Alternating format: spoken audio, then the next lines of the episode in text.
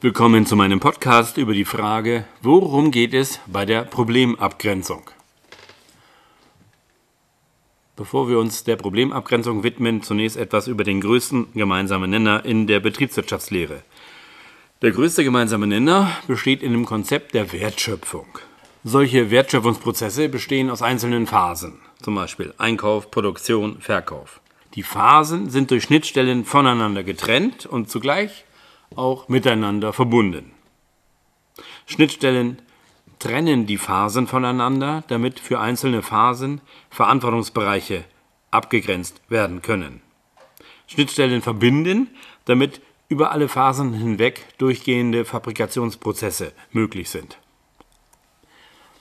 Zwischenmenschliche Kommunikationen in und von Entscheidungsprozessen helfen bei der Gestaltung solcher Schnittstellen entlang der arbeitsteiligen Wertschöpfung. Wertschöpfung ist Dreh- und Angelpunkt des größten gemeinsamen Nenners in der Betriebswirtschaftslehre. Vor diesem Hintergrund widmen wir uns jetzt der Problemabgrenzung. Zunächst einmal ist zu sagen, dass die menschliche Wahrnehmung eines Ist-Zustandes derart funktioniert, dass bestimmte Rezeptoren der Sinnesorgane einzelne Reize aufnehmen und diese Reize über das Nervensystem ins Gehirn leiten.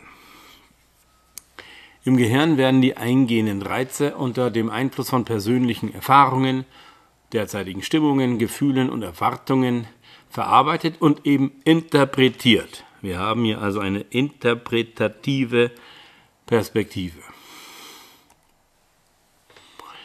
Durch diese Verarbeitung und die Interpretation entsteht im Hirn ein aktiv konstruiertes, personenabhängiges mentales Modell der Welt.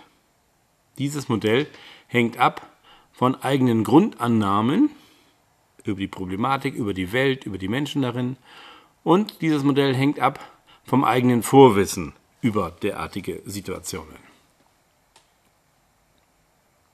Grundsätzlich ist nun zu sagen, eine gute Ist-Aufnahme ist wirklich schwierig, denn allzu oft verleiten einfache Grundannahmen zu schnellen Vereinfachungen der gesamten Sachlage und dadurch wird eine gute Lösung wirklich behindert.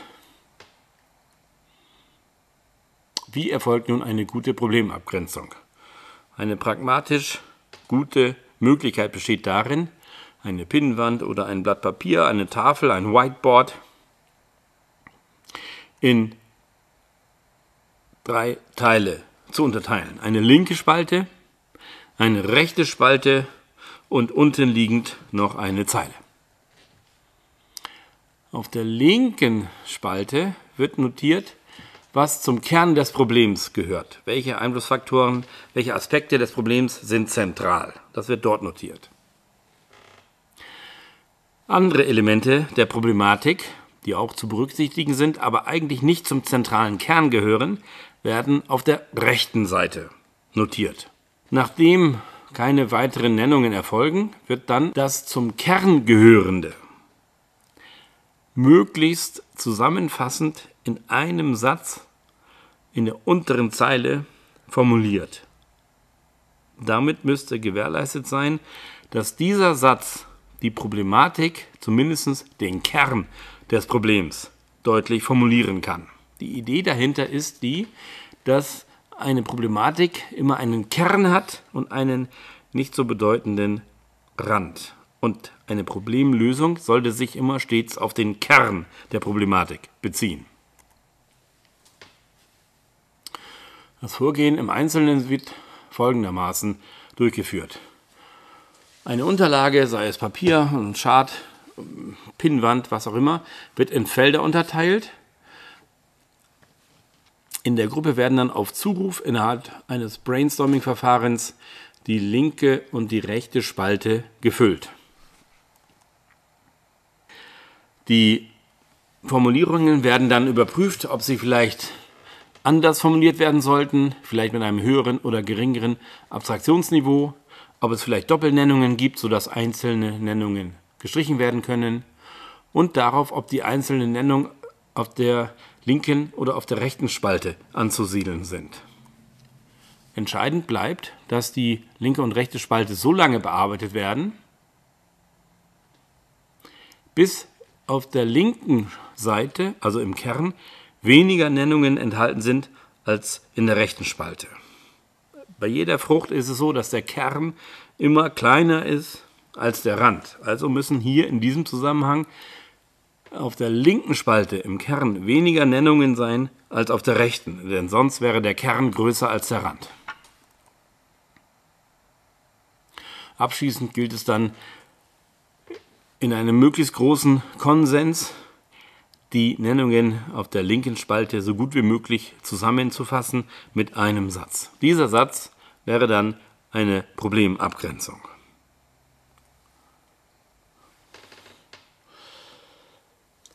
Wenn man dieses einmal durchführt, und das werden wir im Kurs tun, wird sich ergeben, dass eine Problemlösung nichts anderes ist als das konsequente Resultat eines eingeschlagenen Lösungsweges.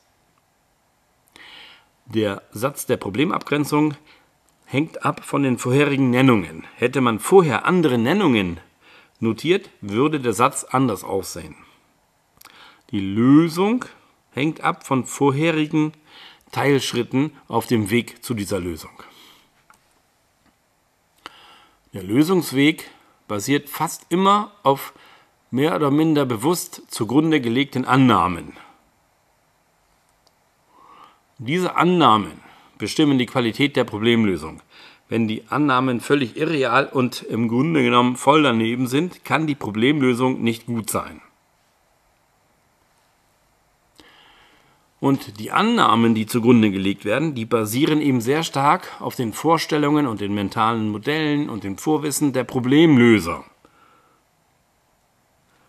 Und nicht unbedingt auf die Problematik. Das heißt, das konsequente Resultat eines Lösungsweges zeigt die Annahmen der Problemlöser. Was wiederum heißt, eine Lösung kann kaum besser sein als die Fähigkeiten der Problemlöser. Das heißt, jede Problemlösung sagt etwas aus über die Mentalität derer, die zu dieser Lösung beigetragen haben.